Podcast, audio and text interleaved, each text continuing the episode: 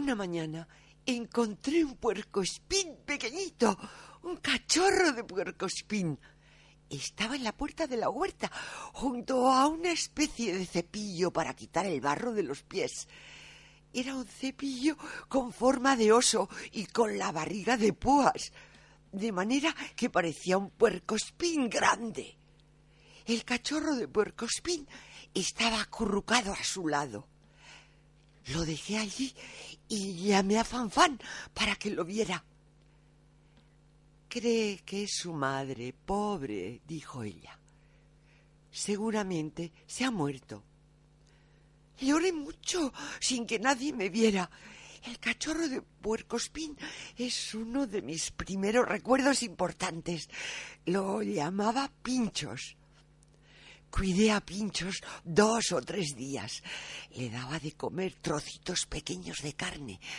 Tenía una cara pequeñita y rosada, con ojos negros como cabezas de alfiler. A veces, cuando me veía, parecía sonreír. Arrugaba el hocico y me miraba despacio, con ternura. Fui mamá puercospín media semana, hasta que una mañana Pinchos había desaparecido.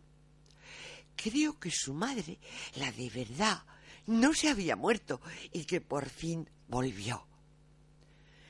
También investigaba las gallinas. A una se le rompió el cuello y nadie sabía cómo había sido. Estaba paralítica, con la cabeza caída de lado, como si estuviera muerta.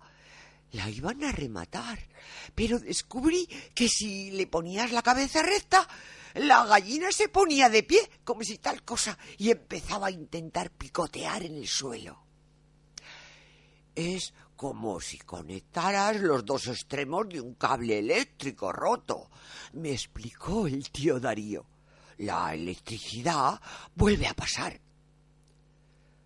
A la gallina, al final, hubo que sacrificarla. Pero la tía Fanfan no quiso ni oír hablar de guisarla la enterramos ella y yo debajo de un rosal del que otro día se colgó un enjambre de abejas. Todo eso fue en mis primeras vacaciones en Acacias, en casa de los tíos. Me encargué de los caballos desde el segundo verano. Yo venía de una ciudad y no sabía nada de animales solo lo que había leído y lo que veía en la tele.